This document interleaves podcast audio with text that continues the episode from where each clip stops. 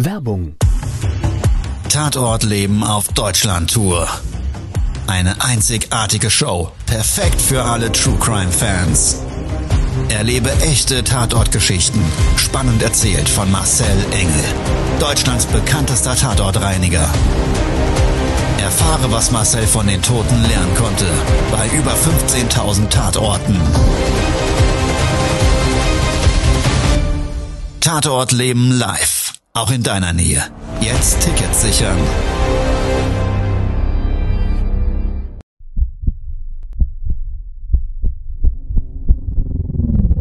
Todesursache. Der Podcast mit Tatortreiniger Marcel Engel. Es wird immer mal wieder in meinem Podcast vorkommen, dass wir sehr tief in das Geschehen eintauchen. Ich werde offen darüber sprechen. Damit meine ich, dass Flüssigkeiten wie Blut als Element das kleinste Problem sein wird. Ich freue mich, wenn ich euch auf eine Gedankenreise entführen darf in meine Welt des Tatortreinigens. Todesursache. Der Podcast mit Marcel Engel. Marc, ich habe eine auch noch spannende Frage bekommen aus der Community und die hieß, also wenn dann der Schädling, wie ich das auch immer zeige und du jetzt auch nochmal schön erklärt hast, ne, in der Lage ist, so ein Fisch, wie wir das gerade gesehen haben, so zu zersetzen, dass ja eigentlich nichts mehr, zumindestens weitläufig von der Biomasse außer ähm, die, äh, na, die Gräten davon übrig bleibt. Ähm, wenn der dazu in der Lage ist, warum ist dann nicht der perfekte Mord? Und ich hatte auch schon Fälle mit Säurebad, ja, gab es auch ein, eine Podcast-Folge dazu, ist auch bei mir in der Deutschland-Tour Thema.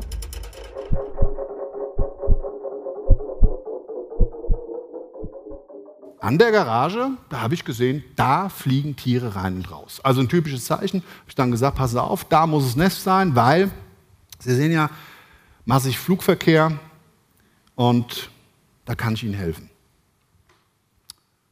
Nee, das kann nicht sein.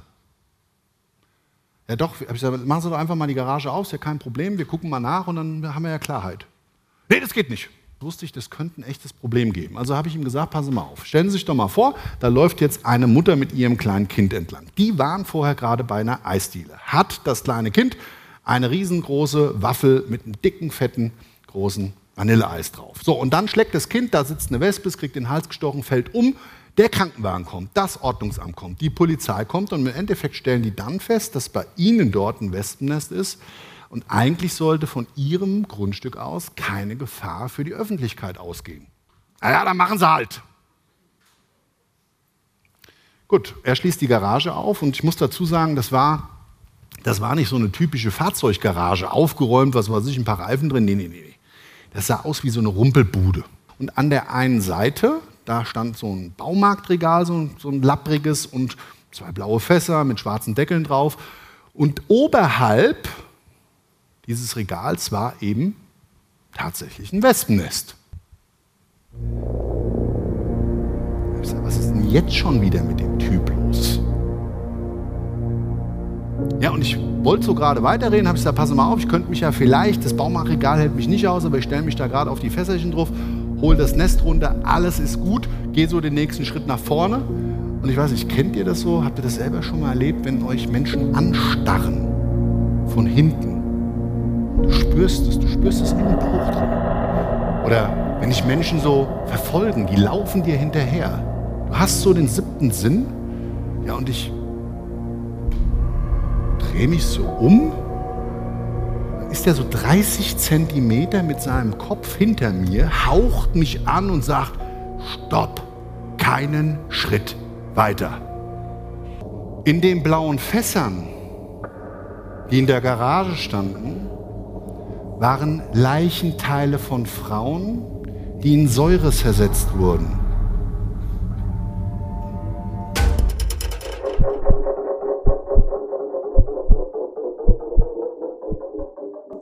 Ähm, warum macht man das denn nicht einfach und vielleicht auch gerade mit dem grünen Daumen gedacht, ja, über den Schädling? Also beziehungsweise Entschuldigung, Gottes Willen, der Schädling ist ja nur für den Tatortreiniger in der Sprache mit, gegenüber dem Kunden. Wir müssen ja mal ganz klar und deutlich sagen, das ist das Leben. Ja, es gibt nämlich Lebewesen, die genau darauf spezialisiert sind. Und gäbe es die nicht, hätten wir ein Riesenproblem auf der Welt, oder? Also das, die Frage vielleicht mal zuvor, ne? um die Leute auch mal ein bisschen darauf zu heben, ein bisschen mal zu back to the nature, zurück zur Natur, ähm, was dein Fachgebiet ist. Und da kannst du vielleicht mal was zu sagen, was hier auf der Lo Welt los wäre, wenn es nicht diese Art von Biologie gäbe.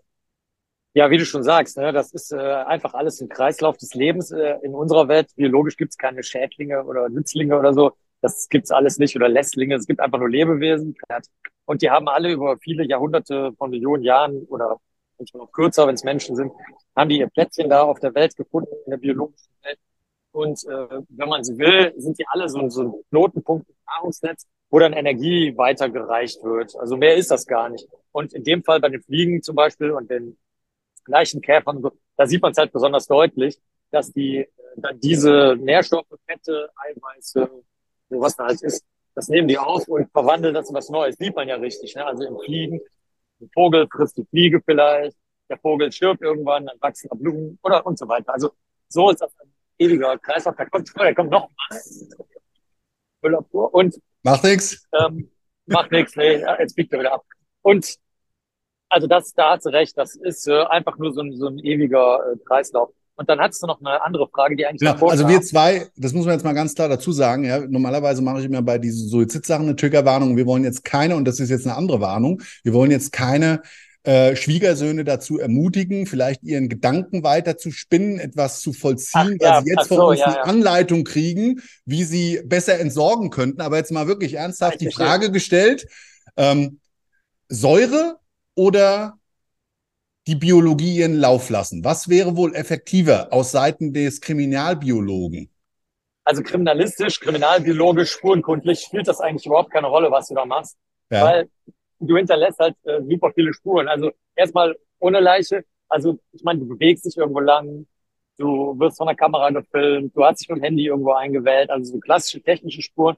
Dann hinterlässt du die sogenannten Mikrospuren, Kleidungsfasern, vielleicht Speichel, Haare, Sperma, je nachdem, ne? Ist wirklich sein Hautschuppen und was. Also das sind dann die biologischen kleinen Spuren.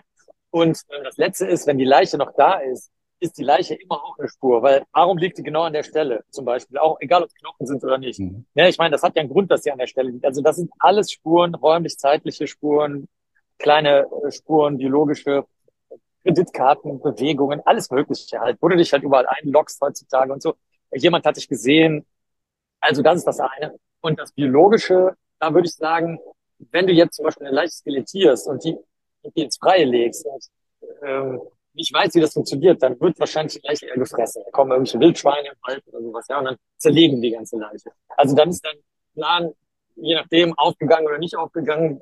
So, es läuft jedenfalls anders, als du es vielleicht geplant hast. So, das zweite ist, jetzt könntest du natürlich sagen, ja, wie machen die das denn im Forschungsgelände? Ja, da baust du ein stabiles Gitter drum, dass keine Füchse und Wildschweine dran kommen. So, ja, Okay, da ist natürlich wieder Spuren hinterlassen. Wer hat das Gitter da gebaut und Leichen da rein, ja, damit sie das skelettiert. So, dann könntest du sie begraben. Dann hast du natürlich wieder das Problem, das dauert. Beim, be, beim Gra Begraben einer Leiche hinterlässt du immer Spuren. Das fällt ja alles Mögliche von dir runter. Ne?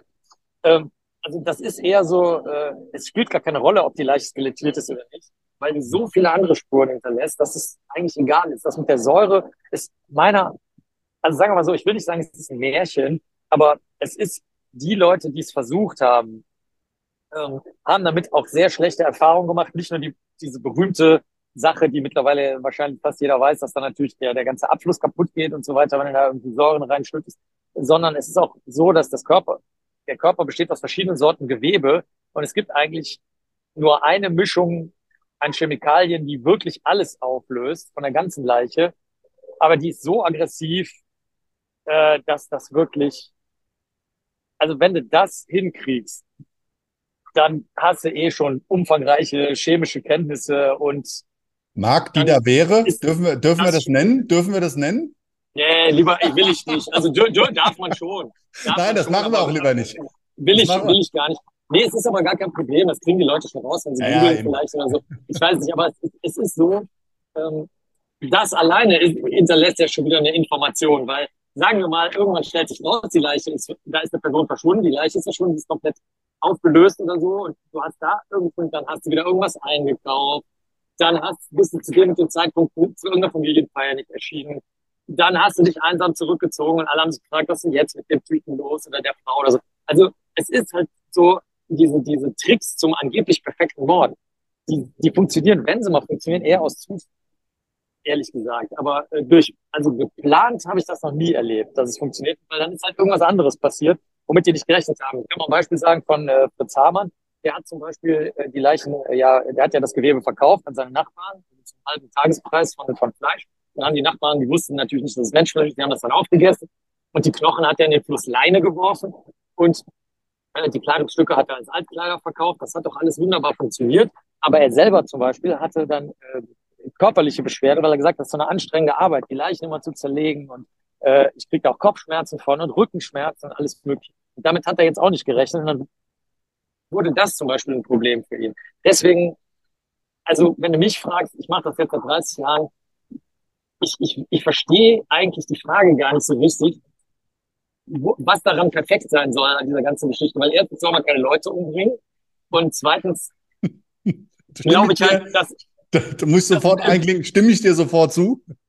Dass es durch einen blöden Zufall auch so klappen kann, ohne jede Planung. Also ja. sagen wir mal, du hast ein schweinemäßiges Glück, keiner passt auf, du, du bist nirgendwo gesehen worden oder du, du haust ab irgendwo, was die Leute früher gemacht haben, nach Spanien oder Südamerika oder so, und dann kriegt dich halt einfach keiner und so, weißt du. Also das sind eher dann dumme Zufälle. Also du hattest ja mit Sicherheit Fälle, wo die Täter dachten, sie hätten vielleicht den perfekten Mord begangen, oder? Nee. Nee. Also die, das ist, nee, das ist eher so, dass sie lügen wie gedruckt. Also der Klassiker ist, hat, ist ein Fall von uns, Ehefrau schlägt mit einer Axt ihr auf dem, auf so einer Sonnenliege im Garten liegenden Mann schlägt den Kopf ein von hinten und ähm, hat da auch äh, zahlreiche Spuren hinterlassen und sagt dann auch befragen, waren Sie das? Sagt ihr nein. So halt, also das kennen wir halt eher nur, dass die Leute einfach das abstreiten und dann auch im Knast noch sagen, ich war das nicht. Dann sagt man, ja, aber es ist doch Ihr Fingerabdruck mit dem Blut Ihres Mannes und der Axt, die Sie da und da hingeräumt haben und auf der Toilette ist diese und die, jene Spur und so. Dann sagen die, ja, keine Ahnung, ich war es trotzdem nicht. Also sowas erleben wir eher. Also von, von Nee, ich habe noch nie jemanden erlebt, der dachte, er würde da perfekte Mord spielen. Oh Gott, Marc, das ist schon hart.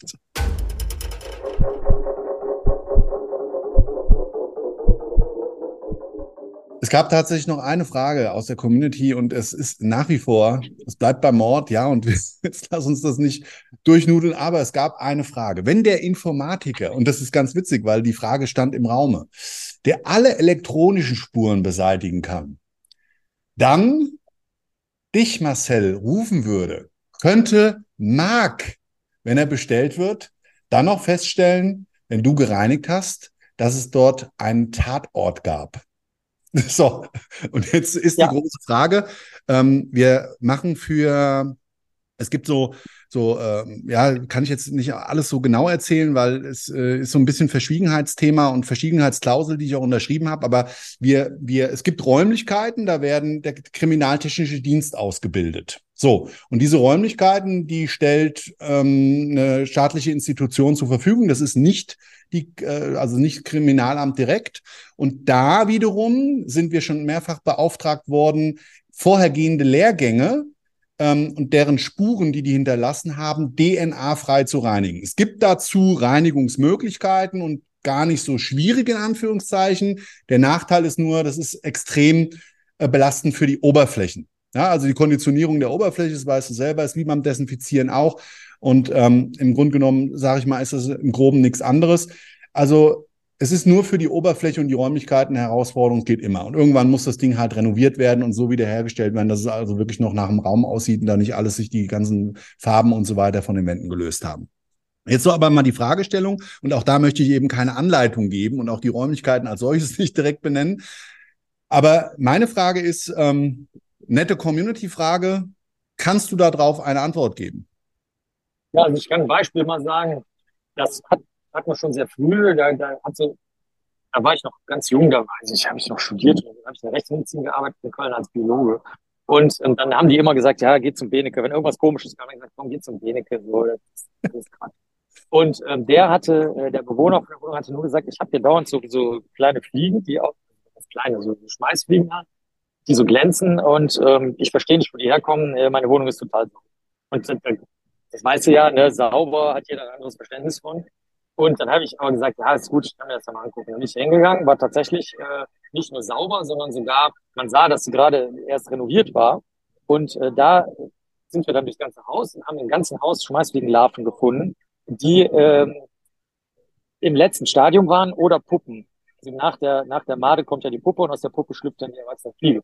Und äh, die, äh, die Fliegen flogen auch tatsächlich in der Wohnung rum, das stimmte auch. Und die waren im ganzen Haus und zwar äh, bis zu so einer Garage für ein einzelnes Auto unten, in, das war so, so ein ganz normales Mietshaus in der Innenstadt mit ganz vielen Wohnungen drin, aber immer nur da, wo ein Lüftungsschacht durchging. Da habe ich gedacht, okay, also vielleicht hat es damit was zu tun. Und das war tatsächlich so, dass die, ähm, die Wohnung, das war kein Verbrechen, sondern da ist, die, da, da ist einfach ein einsamer Mensch gestorben, verfault, so ähnlich wie du das davon gezeigt hast, viele Larven drauf. Und die haben sich dann im ganzen Haus verteilt, wie auch immer jetzt, da will ich nicht drauf eingehen, also auch was Treppenhaus und so.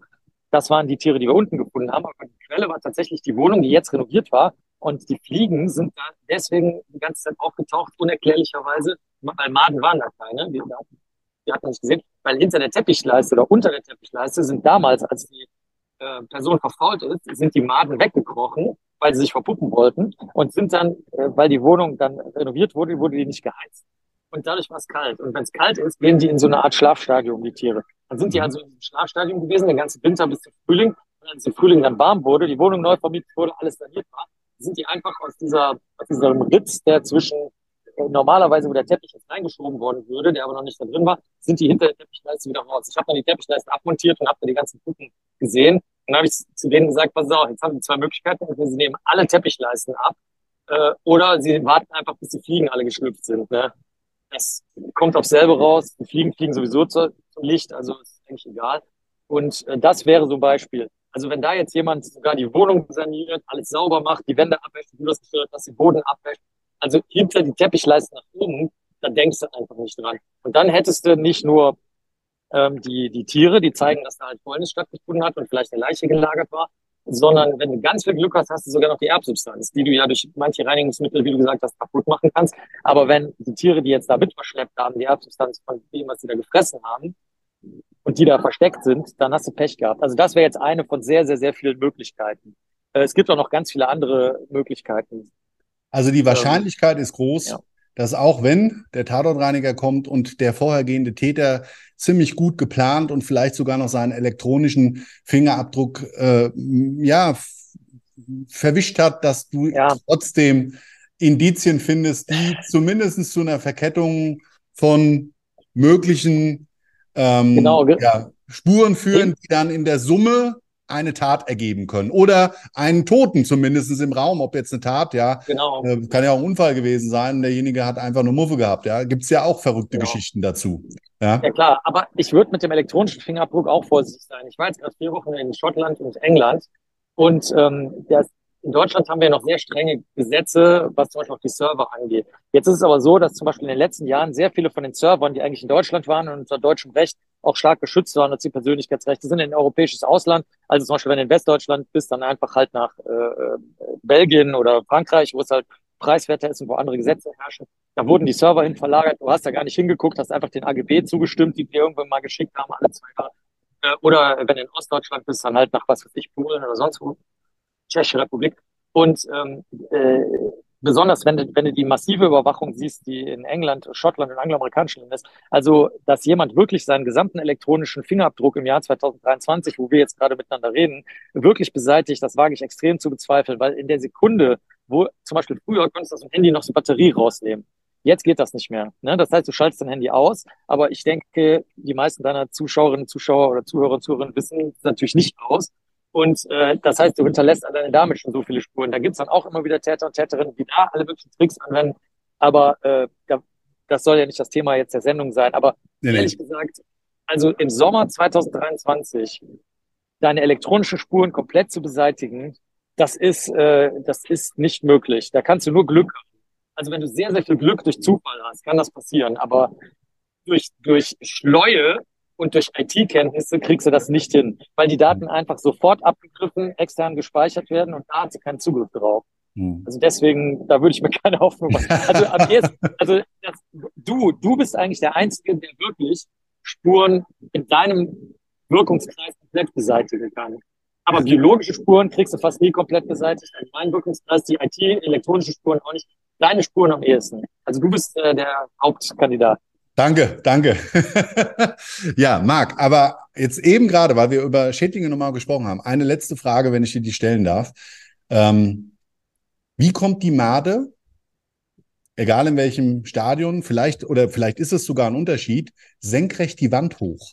Es fällt mir gerade ein, weil ich wieder diese Koralle vor Augen hatte gerade oder Gewitterblitz des Todes, nenne ich es manchmal. Ich habe manchmal, je nach persönlicher Stimmung, ja, kommt dann entweder das so ein bisschen romantisch oder halt auch ein bisschen dramatischer, ja. Kommt natürlich auch auf die Gegebenheiten vor Ort an. Und das ist jetzt wirklich so eine Frage, die haben wir uns letztens gerade gestellt, wieder am, am Fundort. Der Dennis und ich, der begleitet mich dann ja filmerisch manchmal. Und ähm, ja, wenn ich dich jetzt als Experte da mal fragen darf, wie geht das?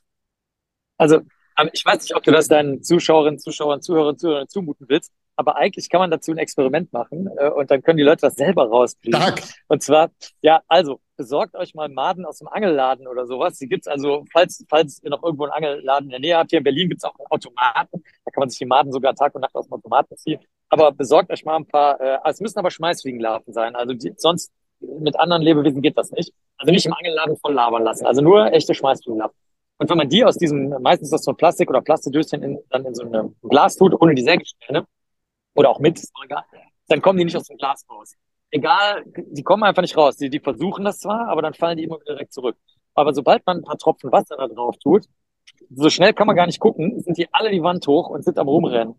Und ähm, damit, jetzt kann ich, habe ich die Frage eigentlich schon beantwortet. Und äh, das liegt also daran, dass die Haftkräfte durch das Wasser, sobald die feucht werden, oder in deinem Fall Leichenflüssigkeit, ähm, äh, dass die da dann kleben können. Also das reicht, dass dieser dünne Wasserfilm, der erlaubt denen das zu kleben. Und gelernt habe ich das, nicht etwa im Labor. Wir haben dazu super viele Experimente natürlich dann gemacht, aber von einem äh, Bauern, der ein Landwirt, der hatte uns erzählt, dass wenn es regnet, die Maden die Bäume hochkriechen. Und wir haben alle gesagt, das gibt's nicht. Das ist so wie, weißt du, so eine Geschichte von Jägern oder von Fischern oder sowas, ja. die sowas erzählen. Aber so bin ich nicht. Und dann habe ich gesagt, na gut, aber vielleicht stimmt's ja doch, weil es geht ja nicht um meine Meinung, sondern um die Messung.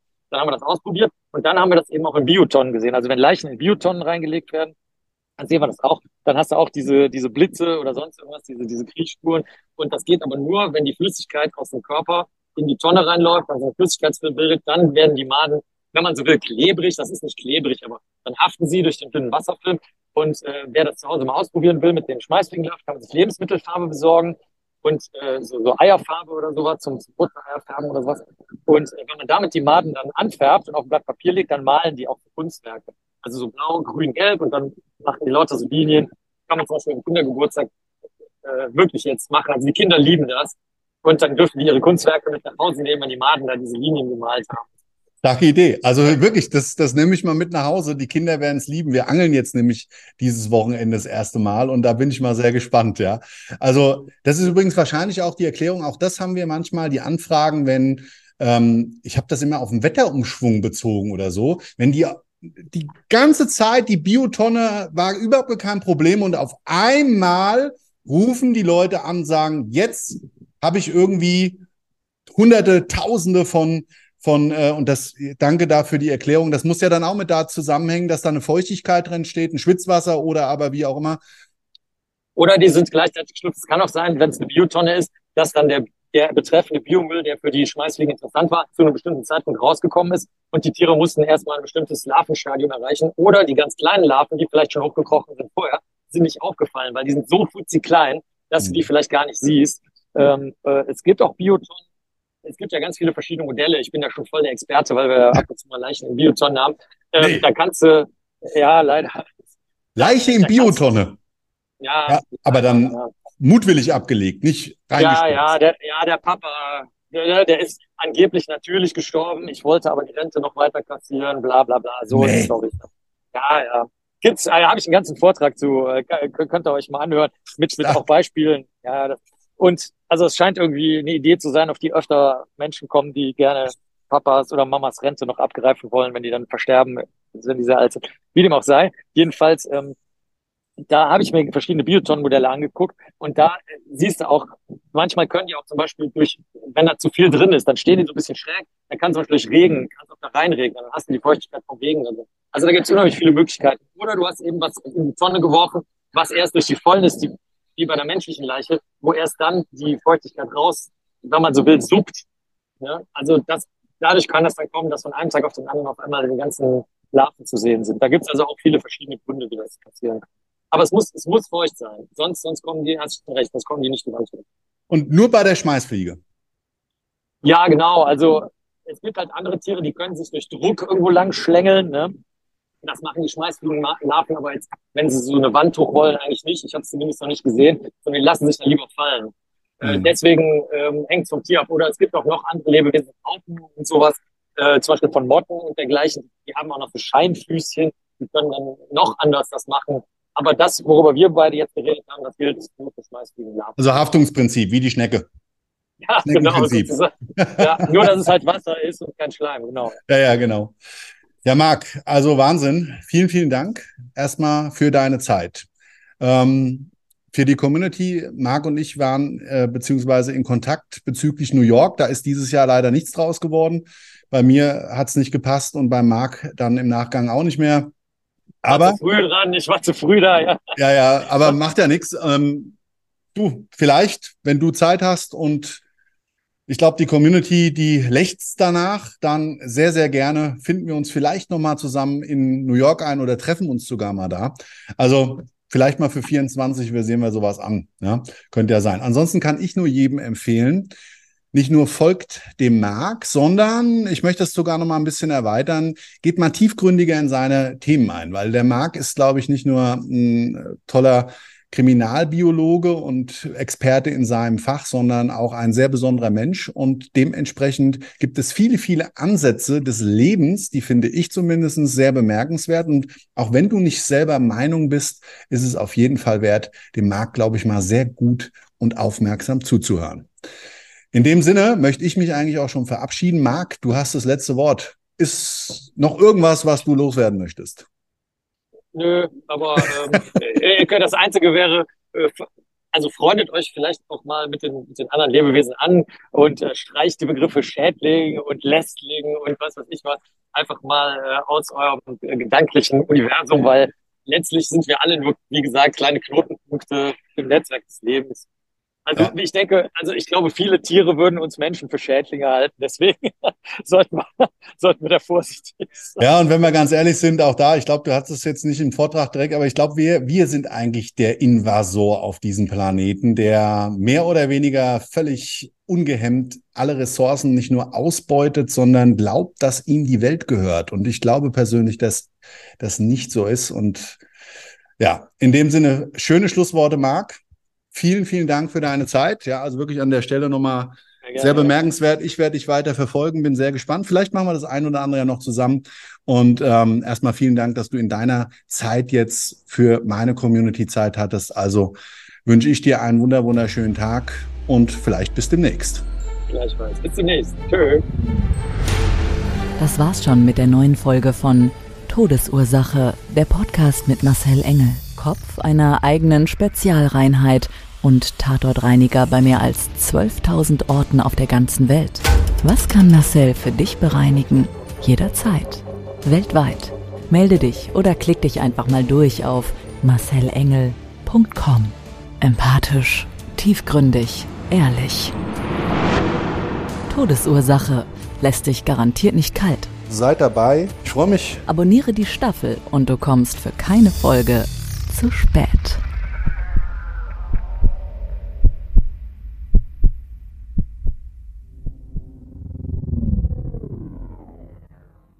Mobbing findet überall statt. In der Schule, am Arbeitsplatz, innerhalb der Familie und im Internet. Erfahren Sie in dem Kompaktbuch Ausgemobbt, wie Sie sich gegen Mobbing wehren und künftig vermeiden, zum Mobbing-Opfer zu werden. Ausgemobbt von Marcel Engel und Martin Zowak überall im Buchhandel.